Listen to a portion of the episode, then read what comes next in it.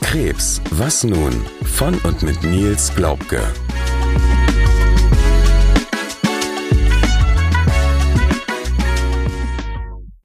Herzlich willkommen zu der sechsten Folge unseres Podcasts Krebs, was nun? Mir gegenüber sitzt wieder Nils. Herzlich willkommen. Hallo Sarah. Und wie ihr der Position entnehmen könnt, wenn Nils mir gegenüber sitzt, sind wir tatsächlich wieder alleine in unserem kleinen Studio. Und in der heutigen Folge soll es darum gehen, wie kann man sich einen Plan machen? Wie kann man seine Vorsorgen strukturiert für sich selber organisieren? Der Titel lässt schon verlauten, es ist nicht immer alles so klar und schon gar nicht vorgeschrieben. Sicherlich gibt es für viele Untersuchungen einen gewissen Rhythmus, eine Vorgabe. Auch darüber werden wir im Laufe dieser Folge noch zu sprechen kommen. Allerdings gibt es auch für viele Untersuchungen eine Empfehlung, aber keine wirkliche Maßgabe, in welchem Rhythmus was getan werden soll. Somit muss man da viel selber tätig werden. Und genau darum soll es heute gehen. Für den Einstieg in diese Folge haben wir uns das Thema Hausarzt bzw. Hausarztsuche ausgesucht. Gerade weil dem Hausarzt eine sehr besondere Aufgabe bei einer schwerwiegenden Diagnose zuteil wird, auch wenn diese nicht in erster Linie in der Behandlung liegt, sondern vielmehr in einer organisatorischen Aufgabe, sei es das Ausfüllen von diversen Formularen, die Fortführung einer Krankschreibung und so weiter. Somit würde ich gerne in die Folge starten, Nils, und dir die Frage stellen, wie wichtig ist Vertrauen in den Hausarzt für dich? Ja, erstmal ist das äh, Vertrauen in, ich sag mal, die Unterstützung vom Hausarzt und Empathie wichtig. Also man muss schon dem Hausarzt vertrauen können, dass er genauso, das ist ja eigentlich ein Projekt, also mein Überleben jetzt ist, ist ein Projekt, dass er genauso viel Energie reinsteckt wie ich oder ähnlich viel. Also genauso viel wäre ja bisschen viel verlangt, aber und zweitens natürlich auch das Vertrauen in das Team, die Organisation um den Arzt herum, was du schon sagtest, muss ja viele äh, Formulare ausfüllen. Das heißt, äh, die Onkologin hat äh, Wünsche nach Blutwerten oder EKGs. Dann möchte eine Krankenkasse äh, ausgefüllte Formulare haben fürs Krankentagegeld ja, vielleicht ist noch irgendwas zum Beispiel Richtung Behindertenausweis oder oder auszufüllen. Und das sind äh, Sachen, ja, da muss man halt auch Vertrauen in die äh, Praxisorganisation. Organisation, genau, der Praxis haben, ne? Ja, genau so würde ich das ausdrücken. Praxisorganisation ist ein gutes Wort, ja. Du hattest eben schon anklingen lassen, es sind viele Formulare beziehungsweise bürokratische Angelegenheiten zu klären, wie beispielsweise Krankenkasse, gegebenenfalls auch irgendwas für den Arbeitgeber, Krankschreibung, zusätzliche Versicherung oder aber auch ähm, Blutwerte für die Onkologin. Du hattest es auch angesprochen. Dann muss auch immer genau das abgenommen werden, was vorgeschrieben wird und nicht dreimal nachgefragt werden, soll es denn wirklich das sein? Wie soll man aus deiner Sicht reagieren, wenn der Hausarzt mit all diesen Anforderungen, die über Husten, Schnupfen, Heiserkeit und meine Krankschreibung hinausgehen? Ja, das ist genau das, das Problem, was ich auch nicht richtig, also den, was heißt Fehler, beziehungsweise die Auswahl habe ich auch vorher schlecht getroffen. Also äh, mein Hausarzt vorher war auch für eine Impfung, für eine Reise oder mal äh, Tabletten beim Schnupfen vollkommen ausreichend. Aber man hat da auch schon mal eine Stunde gewartet. Man hat ja auch schon mal gesehen, dass die äh, Praxisorganisation nicht ganz so äh, super war und so weiter und so fort. Hat über das Ganze aber hinweggesehen, weil manche äh, Angestellten waren äh, super nett. Beim Arzt hatte man auch keine Probleme, man konnte alles ansprechen. Aber hätte ich mich schon damals gefragt, könnte ich eine schwerwiegende Krankheit mit demjenigen durchstehen, wäre meine Antwort wahrscheinlich auch Nein gewesen. Also ich hätte schon vorher sagen müssen, pass mal auf, ich gehe auf äh, Hausarztsuche tatsächlich und guck noch mal, ob ich äh, jemand anderes finde, wo ich denke, ja, ich fühle mich aufgehoben, empathisch und die Praxisorganisation ist auch top. Also beides, ne? Du hast es bereits angesprochen. Du hättest dich damals auf Hausarztsuche begeben sollen, wenn du dir die Frage gestellt hättest. Das ist nun ganz, ganz viel Konjunktiv. Dieser Konjunktiv sollte gerade in deinem speziellen Fall von heute auf morgen Realität werden. Und zwar nicht, weil du gesagt hast, ich wechsle jetzt mal meinen Hausarzt, sondern weil dein Hausarzt zu dir gesagt hat, obwohl die Diagnose bekannt war und auch die Situation, in der du dich individuell befunden hast, bekannt war, hat dir quasi das Arzt-Patienten-Verhältnis gekündigt. Genau, er hat abends angerufen und ich dachte, oh Gott, jetzt ist äh, irgendwas mit meinen Blutwerten, weil äh, eine Angestellte von ihm äh, rief uns an. Ich bin rangegangen und sagt, ja, äh, der Doktor will mit Ihnen sprechen. Naja, kurz und knapp hat er das ja, Arzt-Patienten-Verhältnis gekündigt. Ja, warum? Ähm, was ich aus den Worten herausfühle, ich glaube, ich bin äh, zu anstrengend gewesen. Was heißt zu anstrengend? Ich habe einfach mal auch erklärt, was es bedeutet, wenn man zum Beispiel drei Monate oder länger auf das Ausfüllen der Papiere für den Behindertenausweis wartet. Also was dahinter steckt. Ne? Man wartet darauf, weil man es dem Arbeitgeber vorzeigen muss, weil bestimmte äh, Vergünstigungen zum Beispiel dahinter stecken oder oder oder. Also das hat sehr, sehr große Auswirkungen, besonders auf den Kündigungsschutz. Und ehrlich gesagt habe ich das tatsächlich auch ziemlich freundlich erklärt. Einfach nur, damit die wissen, was dahinter steckt, wenn man solche Formulare liegen lässt und selbst die ausstellende Behörde irgendwie zwei Briefe schreibt und äh, ich glaube zweimal bei uns noch anruft und sagt, der Lungenfacharzt hat sofort geantwortet, beim Hausarzt liegt es jetzt irgendwie schon seit drei Monaten. Ja, und dann muss man, finde ich, äh, da mal eben anrufen oder Bescheid sagen, sagen, es liegt immer noch bei euch und es ist besonders wichtig für mich, auch diese Formulare zu bekommen. Ne? Aber ich denke, das ist eine Charaktersache. Ich glaube, du sagtest ja auch sofort, da müssen wir eigentlich die Ärztekammer einschalten. Ich habe aber eigentlich in dem Moment, wo er gesagt hat, ich kündige das Arzt- äh, und Patientenverhältnis, gedacht, okay, äh, du nimmst mir die Entscheidung irgendwie ab. Na, das war also eher so ein befreiender Moment. Äh, mein Stiefvater war auch beim selben Hausarzt und meine Mutter wollte sowieso, dass ich da schnell wegkomme, weil sie ihm praktisch so die Schuld gibt, dass da auch eine Krebserkrankung übersehen wurde. Ne? Und äh, daher hat es mich nicht doll getroffen. Aber wir hatten genug Dinge zu organisieren, wie zum Beispiel auch diese Vorsorgeuntersuchung, dass da jetzt natürlich eine Baustelle dazu kam, die wir vorher nicht so auf dem Plan hatten. Ne? Definitiv. Und es kam dann ja auch auf dich zu, dir einen neuen Hausarzt zu suchen, auf den du einfach zwangsläufig angewiesen bist. Es war wichtig für dich, du hattest es eben schon angesprochen, bestimmte Überweisungsscheine zu bekommen, um gewisse Vorsorgeuntersuchungen überhaupt in Anspruch nehmen zu können. Ohne den geht's nicht, genau. Genau, deine Krankschreibung musste weiter fortgeführt werden. Im Notfall ist auch immer noch der Facharzt da, in dem Fall der Lungenfacharzt. Nichtsdestotrotz ohne Hausarzt in deiner aktuellen Lage brauchen wir uns nicht drüber unterhalten. Das ist keine Option. Nein, deswegen ist ja auch das, äh, ich sag mal, charakterlich fraglich von diesem Hausarzt äh, in dieser Situation das aufzukündigen. Ne? Also äh, ja, da müsste man eigentlich was machen, aber man denkt auch, ja gut, äh, was bringt es, ne? Also es würde mir Kraft klauen und deswegen lasse ich es erstmal sein. Ich denke mal, dieser Podcast, wenn man äh, beschreibt, die Leute sollen sich überlegen, ob sie mit ihrem Hausarzt solche Situationen bewältigen können.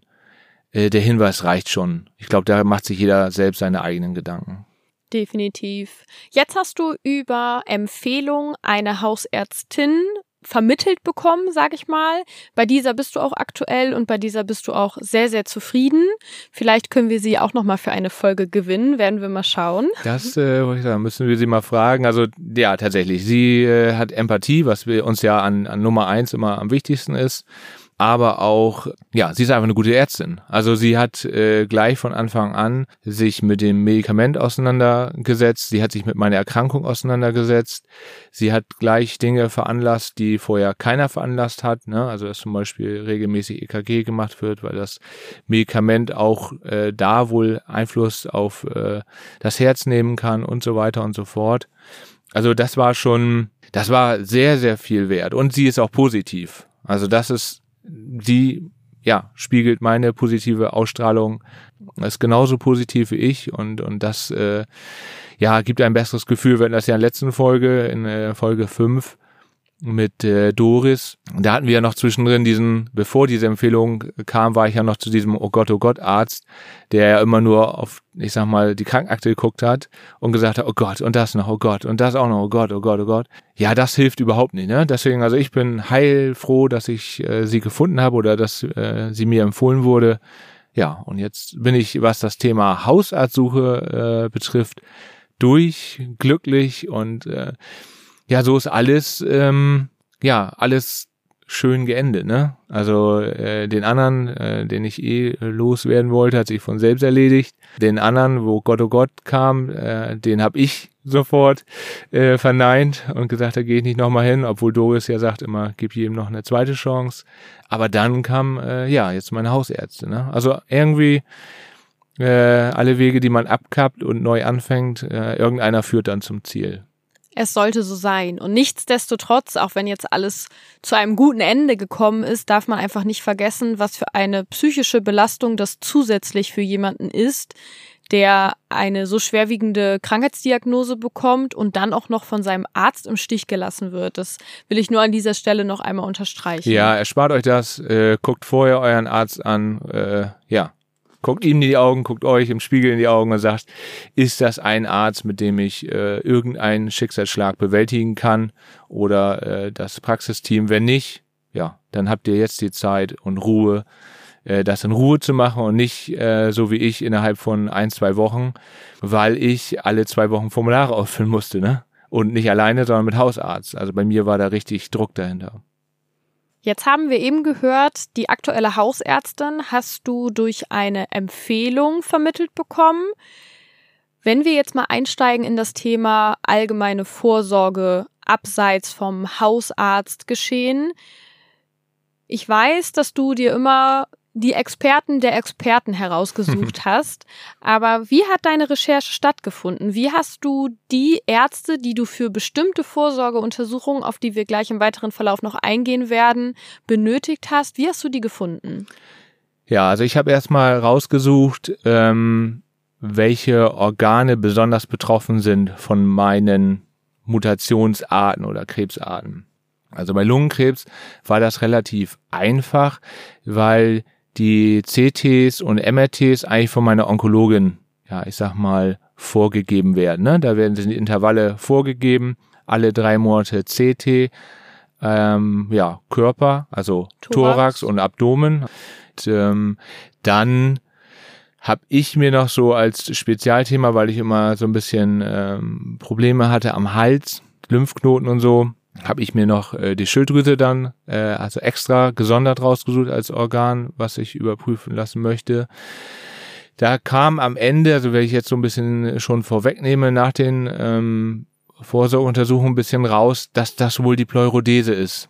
Also die Pleurodese ist ja eine Entzündung, die hervorgerufen wird mit dem Talkum, was dann Brustfell und Rippenfell verklebt. Und da springen die äh, Lymphknoten alle drauf an die Bewegung, äh, Fazien, alles ist irgendwie eingeschränkt und ja, da kommen so Phantomschmerzen wie Kopfschmerzen oder oder auch äh, Schluckbeschwerden dann irgendwie leider ähm, zwischendrin vor und das macht einem natürlich mit einer Krebserkrankung macht einem das so ein bisschen kirre, weil du immer denkst, das sind irgendwelche Metastasen, ne? Ja, und zum BRCA-Thema habe ich mir auch die Organe rausgesucht, äh, welche betroffen sind.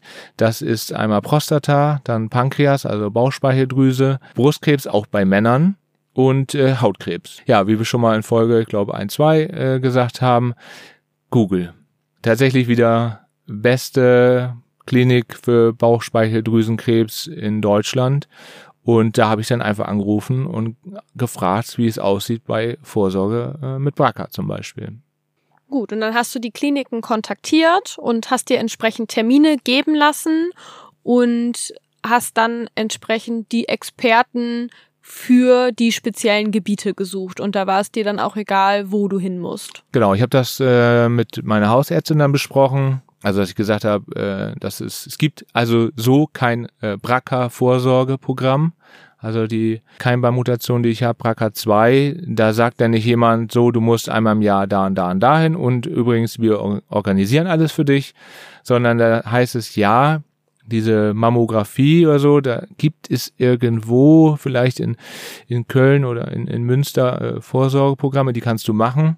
Aber für alle anderen Organe gibt's das noch nicht. Da ist die Wahrscheinlichkeit sehr hoch, zum Beispiel bei Prostata zwischen 40 und 60 Prozent, dass du es kriegst.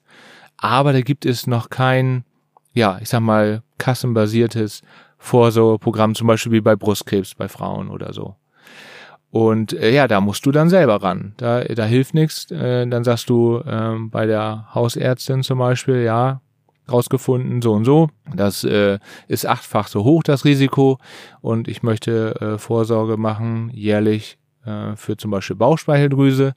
Genau, und dann habe ich mir die besten Ärzte rausgesucht und habe natürlich äh, dann Norddeutschland oder, oder Mitte Deutschland favorisiert, damit ich nicht ganz nach München fahren muss. Aber ja, da habe ich kein, ähm, keine Scheu vorgehabt, dann vielleicht mal drei, vier Stunden zu fahren. Das ist richtig, ja.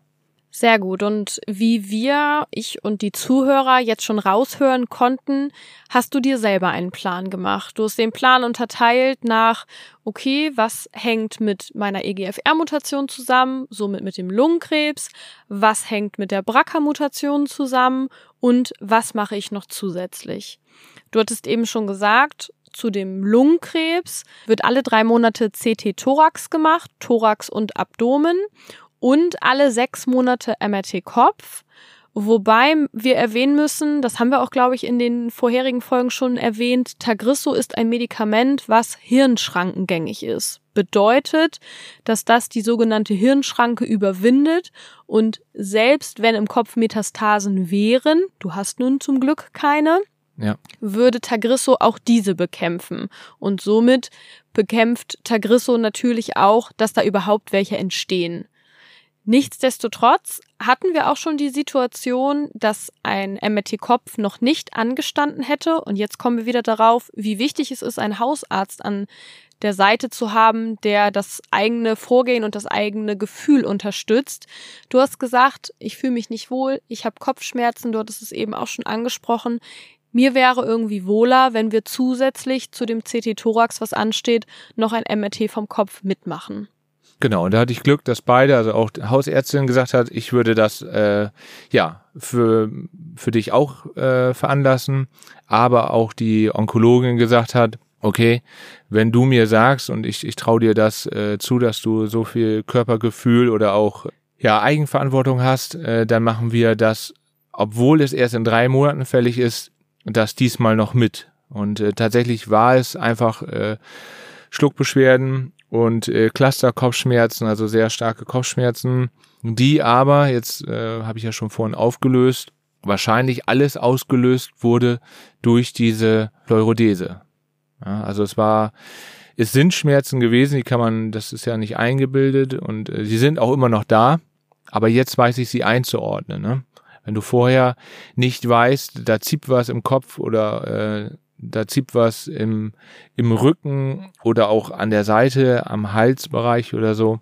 Ja, und du weißt nicht, woher es kommt, weil es vorher nicht da war. Dann, ja, sagst du nicht immer, ja, klar, das war die Pleurodese, sondern äh, du bist dann froh, wenn jemand sagt, ja, okay, wir machen MRT, wir sind sicher, dass es keine Metastasen sind und es kann nur die Pleurodese sein. Das äh, befriedigt ungemein, ne? Im wahrsten Sinne schwarz auf weiß auf diesen ja. MRT-Bildern. Ergänzend zu den beiden bildgebenden Verfahren wird in Bezug auf die Lungenkrebserkrankung noch alle vier Wochen bei dir Blut abgenommen und eben die Blutwerte gecheckt. Würde ich jetzt auch mal als Art Vorsorge verbuchen wobei man dann natürlich auch einmal den allgemeinen Gesundheitszustand abchecken kann. Ja, das ist auch das Witzige, also auch mal für die Zuhörer. Ähm, man, ja, jetzt sagt jetzt, ja, der hat äh, Lungenkrebs und eine BRCA-Mutation. Äh, meine Hausärztin äh, sagt, sie könnte anhand der Blutwerte nicht erkennen, dass ich krank bin. Also nicht mal irgendwelche anderen Erkrankungen, Grippe oder, oder sonst was. Ne? Also diese, die Blutwerte, die ich jede vier Wochen abgebe, haben den Stand oder die Werte eines gesunden äh, Patienten. Ne? Also das ist auch, habe ich auch nicht gedacht. Ich dachte, man sieht an irgendeinem Blutwert, der aus dem Ruder läuft, dass irgendwo Krebs im Körper ist. Aber nein, das ist ähm, ja ist nicht der Fall. Tatsächlich wichtig werden die Blutwerte insbesondere im Vorfeld der Untersuchung CT und MRT in Bezug auf die Schilddrüsen- bzw. Nierenwerte aufgrund des Kontrastmittels. Aber ja, genau, wenn man die nicht mitbringt, dann wird man nicht untersucht. Also dann wird einem das Kontrastmittel nicht gespritzt. Also die tatsächlich muss man dann ja, nicht tagesaktuell, aber so aus der Woche oder aus den letzten zehn Tagen sollten die schon sein. Das war's in Bezug auf die Lungenkrebsvorsorge tatsächlich. Klingt relativ unspektakulär, aber mehr kann man jetzt erstmal nicht tun, beziehungsweise tust du aktuell nicht, weil es dir auch von deiner Onkologe nicht anders empfohlen wird. Ja, von der Geschichte, also unsere ähm, Geschichte, die wir jetzt aufarbeiten, sind wir so Richtung Januar, Februar jetzt gerade und begeben uns so langsam in den März. Und das war so die, ich sag mal, Hochzeit der BRCA-Untersuchungen. Ne? Genau. Da ging es in die heiße Phase mit den BRCA-Untersuchungen. Und ich fange jetzt einfach mal an mit der Hautthematik. Hautarzt wurde dir empfohlen. Tatsächlich ist es so, dass in deinem Stammbaum auch Hautkrebs aufgetaucht ist. Dieser Stammbaum, wir erinnern uns kurz zurück, wurde bei der humangenetischen Untersuchung angeschaut. Da ist, wie gesagt, auch im Stammbaum Hautkrebs aufgetaucht. Man hat dir in Bezug auf diese Erkenntnis einen Hautarztbesuch empfohlen. Es wurden aber noch weitere Anforderungen an diesen Hausarzt gestell Hautarzt gestellt. Ja, und eigentlich müssen wir wieder zurückwandern. Dann ist, äh, muss dann zurück zur Prostata denn ich war bei der Prostata-Untersuchung äh, in einer Uniklinik und da ist das nämlich gekommen. Da ist die Empfehlung gekommen, äh, dass ich ja, ich war bei, bei dem Arzt und der sagte dann auf einmal, äh, guckte auf meinen Arm und sagte, äh, ja, wenn du zum, zum Hautarzt gehst, dann äh, wechsel den auch gleich. Also wenn du dir schon mal einen Termin holst, dann gleich beim anderen.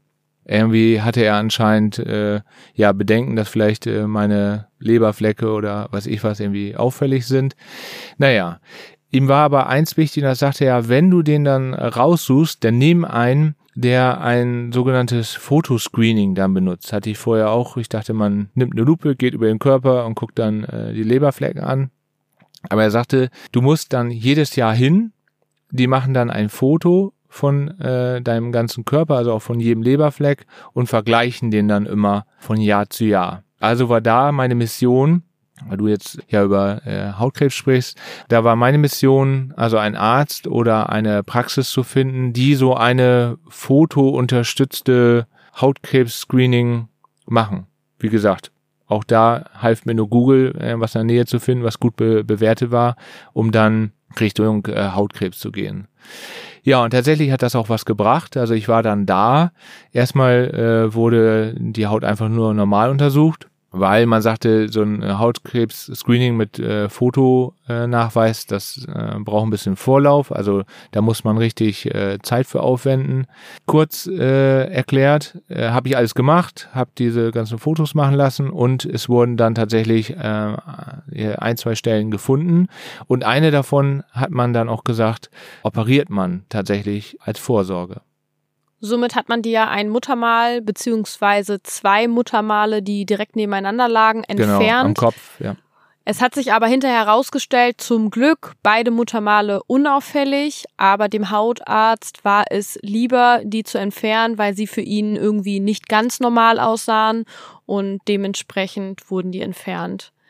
Du hattest es eben schon angesprochen, ähm, Prostata-Vorsorge ist bei dir ein Thema gewesen. Du warst auch da bei einem Experten, um abchecken zu lassen, ob die Prostata normal aussieht, eine normale Größe hat und eben auch auszuschließen, dass da irgendwie ein Tumorgeschehen vor sich geht bevor du da einsteigst, für die Damen unter uns Zuhörern wäre das Pendant dazu dann ähm, Eierstockuntersuchung, dann beim Frauenarzt tatsächlich einmal die Eierstöcke kontrollieren zu lassen, weil gerade bei einer BRCA-Mutation der Unterleib einer Frau Eierstöcke, Gebärmutter sehr, sehr anfällig sein können für besonders junge Frauen oder auch die Zuhörerinnen unter uns, die Töchter haben, Gegen Gebärmutterhalskrebs kann man sich heutzutage tatsächlich impfen lassen. Die Impfung besteht aus drei Dosen und muss aber vor dem ersten Geschlechtsverkehr erfolgen.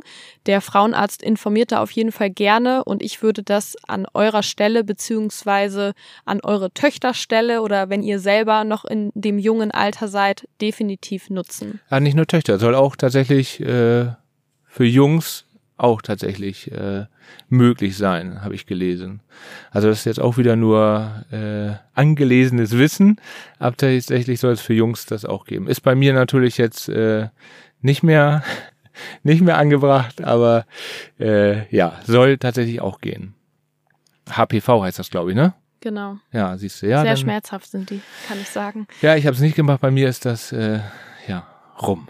Kommen wir zur Prostatavorsorge. Eigentlich das war auch, ich wollte jetzt sagen, kurz und schmerzlos. Tatsächlich äh, tolle Ärzte. Ich war wieder in einer Uniklinik. Und ja, das ist das Interessante oder ich sag mal das einzig Positive. Man fällt auf. Also 39 äh, Lungenkrebs, BRCA. Ich hatte dann tatsächlich da gleich ja Interesse, interessierte Ärzte, die gleich gesagt haben, der eine, ja, an sowas äh, habe ich mal geforscht oder das war meine äh, Studienarbeit, dass ich äh, nachweisen wollte, dass BRCA auch andere Krebsarten hervorruft. Also ich war da schon gleich, ähm, ja, ich will nicht sagen eine Berühmtheit, aber man hat sich, man kümmert sich äh, sehr stark um einen, weil die für das Alter natürlich alle sehr A geschockt sind, das löst Empathie aus, äh, B aber auch tatsächlich sehr, sehr interessiert sind und äh, mit den neuen Medikamenten oder auch mit diesen Genanalysen einen irgendwie helfen wollen. Ne? Und insbesondere an einer Uniklinik hat man natürlich gerade noch die jungen, motivierten Ärzte, die Lust haben zu forschen, die interessiert sind daran, an so besonderen Fällen wie dir. Und Ja, das so kam man uns sagen, mehrmals zugute tatsächlich. Ja, das kann man wirklich so sagen. Also die haben, ich will meiner, meiner Onkologin nicht äh, zu nahe treten, aber die hat, obwohl sie ja älter ist als ich, trotzdem noch auch genauso viel Bock. Aber man findet natürlich bei so jüngeren Ärzten eine sehr hohe Anzahl von Freiwilligen, die auch selber äh, Bock haben, noch irgendwie neues Terrain irgendwie zu erforschen. Ne? Nachdem die Prostata-Untersuchung bei dir unauffällig war, zum Glück, konntest du quasi auch dahinter einen Haken machen. Wir rekapitulieren nochmal. Es ist immer noch so, dass diese Untersuchung sowohl der Hautarzt als auch die Prostatavorsorge alles aus deiner Eigeninitiative entstanden ist. Das Ja. ist nirgendwo Vorgabe, das hast du dir alles jetzt auch auf Wiedervorlage gelegt, dass du weißt, welchen Arzt muss ich wann wieder aus, aufsuchen.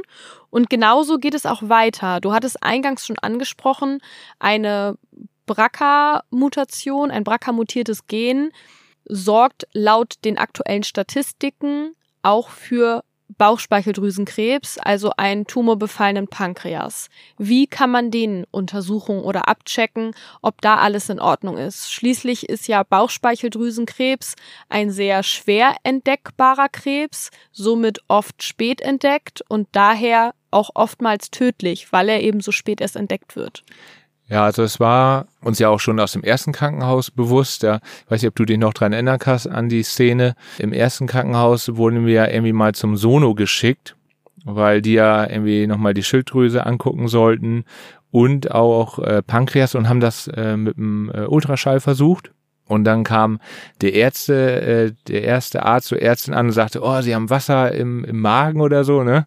Wo Im ich dann- Bauchraum, freies Ja, Wasser im Bauchraum. ja, wo ich noch gedacht, oh Gott, jetzt, äh, was ist da denn los? Dann schubste der erste den zweiten, äh, der zweite den ersten Arzt weg und äh, sagte, ja, lass mich mal gucken. Und erst der dritte, ich glaube, es war der Oberarzt, der da irgendwie ankam, sagte, was macht ihr denn hier? Äh, da ist nichts, das ist einfach nur Luft.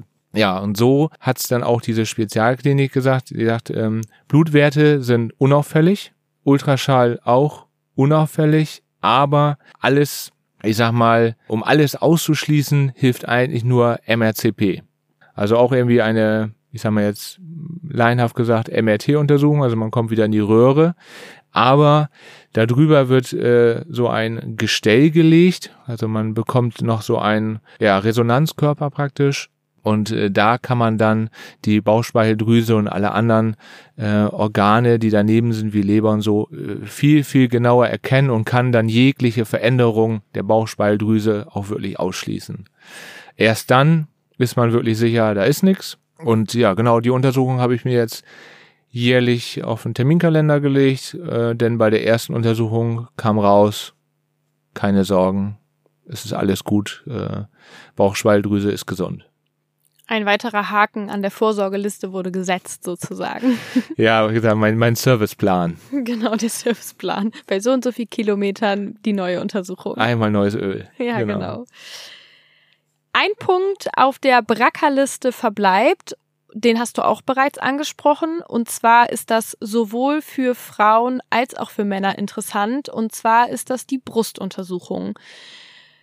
Die Frauen werden es kennen. Mammographie der Brust wird ab dem 30. Lebensjahr, glaube ich, gemacht. Muss ich jetzt lügen? Weiß ich nicht genau. Und für Männer ist es generell gar nicht vorgesehen. Nun ist es bei dir so mit einer BRCA-Mutation. Auch da waren wir wieder in einem Uniklinikum, spezialisiert auf die Brust beziehungsweise auf die BRCA-Mutation an sich und dort wurde dir dann was genau empfohlen? Ja, also da äh, wurde mir empfohlen, dass äh, man tatsächlich eine Mammographie macht und auch wieder Ultraschall und dann erstmal mit der Mammographie auch guckt, ich glaube, wie viel Brustdrüsengewebe äh, sich bei mir befindet, weil je höher oder je mehr das vorhanden ist, je höher ist auch das Risiko für Brustkrebs.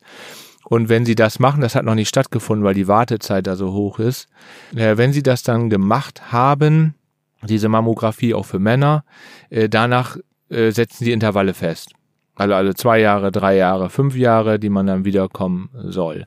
Das ist ja auch ein Grund, warum ich so äh, für meine Familie jetzt kämpfe, dass äh, ich diese BRCA-Gen-Mutation oder Keimbahnmutation auch äh, für alle Nachweise, dass dann dieses Alter, was du ja äh, schon angesprochen hast, äh, dann da keine Rolle äh, mehr spielt und die tatsächlich intensiv ja Vorsorgeprogramme auch wahrnehmen dürfen. Ne? Also das wäre tatsächlich äh, sogar bei der Brust MRT einmal und Sono zweimal pro Jahr wenn du so eine Keimbahnmutation hast, BRCA2, die dann auch durchgeführt werden, wenn du es möchtest natürlich.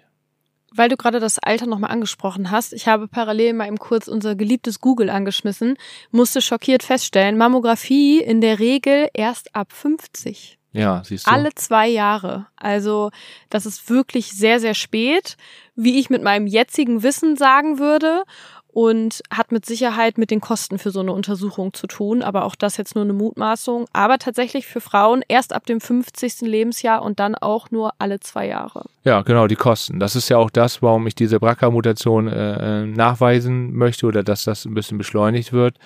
Ja, weil wenn das erst feststeht, dann werden auch die Kosten übernommen. Ne? Also da mal hinzugehen und sagen, ich vermute, dass ich ne, das habe, weil mein Cousin oder mein Onkel ähm, ja, das funktioniert leider nicht. Zu guter Letzt habe ich auf meiner Liste noch eine Untersuchung, die losgelöst von der Lungenkrebsgeschichte und auch von der BRCA-Mutation steht. Auch die hattest du eingangs schon erwähnt. Und zwar geht es da um das sogenannte Schilddrüsen-Check-up. Lustiger Funfact am Rande. Ganz am Anfang bei Erstdiagnose deines Lungenkrebs stand der Primarius, also der Ursprung der Krebserkrankung, die sich auf dem Rippenfell ausgebreitet hat, noch nicht fest. Ich kann mich noch sehr gut an ein Telefonat mit dem Arzt erinnern, wo er sagte, ja, es könnte Schilddrüse oder Lunge sein. Und das heißt, die Schilddrüse war auch da schon einmal Thema für uns. Dementsprechend hatten wir sie auch jetzt nochmal in das Vorsorgeprogramm aufgenommen. Ja, genau. Ich kann mich auch erinnern, dass wo die Pathologie noch nicht fertig war mit äh, der Analyse, haben sie gesagt, dass Metastase Rippenfell, also muss es entweder von der äh, Lunge oder von der Schilddrüse kommen, also am, am Aussehen der Metastasen, so deshalb muss ich noch vervollständigen. Ja, das wusste ich auch nicht, dass das, äh, dass das so ist, dass, dass die dann wohl von der Ursprungsart ähnlich aussehen. Vielleicht kriegen wir dazu auch nochmal so einen Interviewpartner aus der Pathologie, der uns so ein bisschen erzählt, wie man das erkennen kann. Das war tatsächlich damals der Grund, warum sie äh, Schilddrüse und Lunge irgendwie parallel so ein bisschen beobachtet haben, solange das Ergebnis äh, der Pathologie noch nicht da ist, weil diese Metastase auf dem Rippenfell augenscheinlich, also von der, vom Aussehen her, sage ich mal so, hätten sie beides sein können. Und zwischendurch war es ja auch noch so, dass du über Schluckbeschwerden geklagt hast, dir nicht sicher warst, ob du das Gefühl einer Halsenge hast. Dann war zwischenzeitlich im Gespräch, okay, vielleicht sind die Lymphknoten doch so angeschwollen, dass sie auch auf die Luftröhre gehen, was unsere Onkologin als sehr, sehr unwahrscheinlich eingestuft hat. Dementsprechend hast du auch hier wieder selbst die Initiative ergriffen, dir einen Arzt, einen Experten auf dem Gebiet Schilddrüse gesucht, und hast eine Schilddrüsenuntersuchung machen lassen. Schilddrüse tatsächlich eine super, super unkomplizierte Untersuchung mit Abstand von den bisher ja, genannten. Genau, das war sehr easy. Äh, der Arzt war auch sehr, sehr toll. Auch da wieder ähm, 90 Prozent des Gespräches äh, war eigentlich äh, über unsere Reise, was wir schon gemacht haben, was wir vorhaben, ähm, wie interessiert äh, der Arzt auch, äh, ja, ich sag mal, alles hinterfragt hat. Ja, und es endete eigentlich in einem Ultraschall wieder, wo eben kurz eine Ärztin, äh, ich sag mal so zwei, drei Minuten rüber geguckt hat und gesagt hat, nee, da ist nix. Und der Arzt uns gesagt hat, viel Erfolg noch auf äh, euer nächsten Vorsorgetermin, weil es war ja einer der ersten, den wir gemacht haben einfach wieder eine tolle Persönlichkeit kennengelernt, ne? die ich heute äh, ja tatsächlich auch einmal noch weiterempfohlen habe. Als jemand äh, mir erzählt hat, dass er Schilddrüsenkrebs hat, habe ich den Arzt ja auch weiter empfohlen. Das ist auch eins der wichtigsten Dinge, mein Netzwerk jetzt. Ne?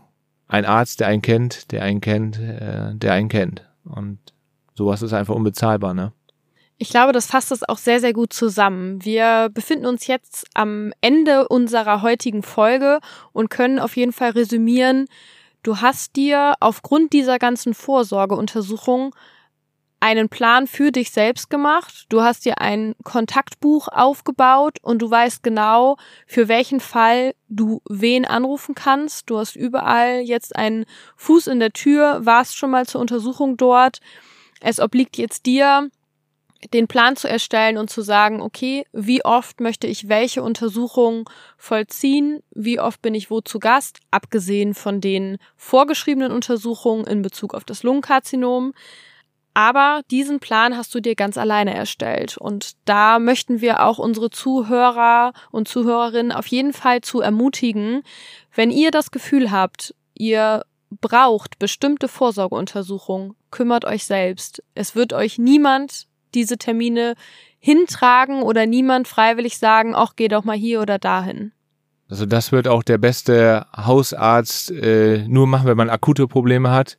Alle anderen, die die Krebs haben oder irgendwelche anderen Krankheiten, äh, sollten diese Vorsorgeuntersuchung natürlich mit dem Hausarzt besprechen, aber sich selbst natürlich Gedanken machen. Also für mich ist es jetzt auch ein, ein sehr befriedigendes oder ein gutes Gefühl, weil ich eigentlich schon für die Zeit, wo vielleicht Tagrisso nicht mehr wirkt oder irgendwas anderes kommt, wächst oder, oder passiert, ich habe alle, ich sag mal, Waffen schon in Stellung gebracht und äh, kann zu meiner Onkologin sagen, ja, da ist jetzt an dem Organ was oder an diesen, ja, unterhalten Sie sich doch mal mit dem und dem, den habe ich schon kennengelernt, der ist top, der hat Empathie, der hat Fachwissen und dann weiß ich auch schon, von welchem Arzt ich mich operieren lassen würde und, und, und. Also äh, ja, da habe ich schon sehr viel vorbereitet. Die Weichen sind gestellt und das alles dank Eigeninitiative. Eigeninitiative wird tatsächlich nicht nur in dieser, sondern auch in der nächsten Folge ein Thema sein. Wir haben in der nächsten Folge wieder jemanden zu Gast und es soll darum gehen, sich selbst abzusichern, beziehungsweise dafür zu sorgen, wenn mal tatsächlich der Fall der Fälle eintritt. Aber auch das macht niemand für einen, sondern man muss sich selber kümmern. Genau, man muss dafür sorgen, dass man keine Sorgen hat. Sozusagen. Das ist Thema in der nächsten Folge. Wir verbleiben mit ganz lieben Grüßen. Wir hoffen, dass euch diese Folge gefallen hat und würden uns freuen, euch beim nächsten Mal wieder hier begrüßen zu dürfen. Wenn euch der Podcast gefallen hat, bewertet ihn gerne auf den Podcast-Portalen, auf denen ihr ihn hört. Und wenn ihr Fragen oder Kommentare habt, lasst uns die gerne über die E-Mail-Adresse zukommen oder schreibt uns per Instagram. Vielen Dank. Vielen Dank und bis bald. Ciao. Das war Krebs. Was nun? Abonniert diesen Podcast, um nichts mehr zu verpassen. Und solltet ihr Fragen oder Anregungen haben, kontaktiert uns gerne per E-Mail an post@krebswasnunpodcast.de oder via Instagram.